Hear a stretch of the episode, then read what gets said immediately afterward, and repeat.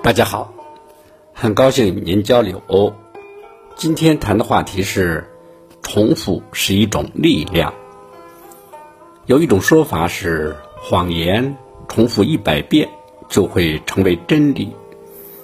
这种说法当然不对，但谎言重复一百遍，确确实实会迷惑好多人，这是毫无疑问的。这从一个角度说明重复的力量。这个说法呢，更可以给我们以启示，就是谎言的重复都可以有如此巨大的力量。那我们做正确的事情，为什么不借助这种力量呢？再远的路，走着走着也就近了；再高的山，登着登着。也就到顶了。再难背的文章，背着背着，不知不觉就倒背如流了。达芬奇学画画，就从重复画蛋开始；新兵入伍，就从每天的力争稍息练起。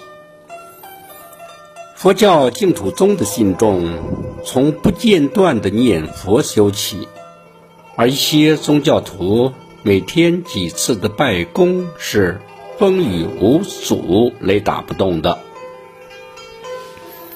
这都是用的重复的力量。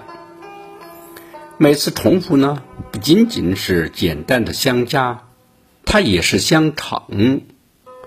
水滴石穿，不是水的力量，而是锲而不舍的重复的力量。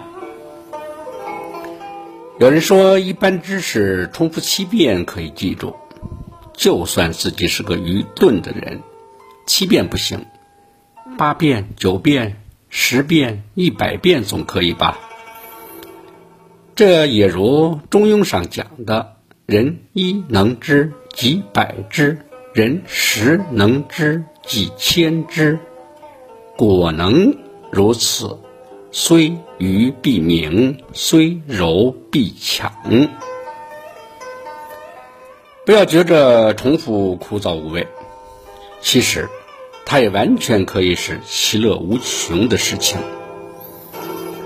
论语》第一篇第一句是“学而时习之，不亦说乎？”时习之，不也可以理解为是重复吗？这种重复。不也是一种令人喜悦的事情吗？谢谢您的聆听，长顺与您同行。